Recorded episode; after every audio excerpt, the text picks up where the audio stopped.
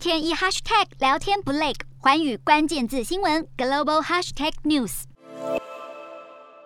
美国前总统川普是出了名的社群媒体爱用者。自从他的推特、脸书与 Instagram 账号相继被封锁后，一个名为 Parler 的社群平台成为了他的心头好，连带吸引大批川普粉丝，甚至连共和党员与媒体都大力推广，让平台迅速声势壮大。Parler 将自己定义为拒绝内容管制、完全言论自由的社群媒体，但根据美国法律规定，社群平台多少都必须要具备一定程度的控管机制。Parler 声称的毫无限制、完全自由，实际上是不可行的。社群内容控管在真正执行起来非常耗费资金成本。Parler 其实并不具备能够有效监管大量用户的团队，也因此在川普连任失败后，社群平台上偏激的共和党言论如野火般不受控地燃烧起来。最终间接导致二零二零年国会暴动事件的发生。国会暴动过后，网络科技的巨头们开始向 Parler 采取行动。亚马逊公司以其平台上充斥了太多煽动暴力与对立内容为由，停止向 Parler 提供伺服器服务。Google 和苹果也一度下架了它的 App。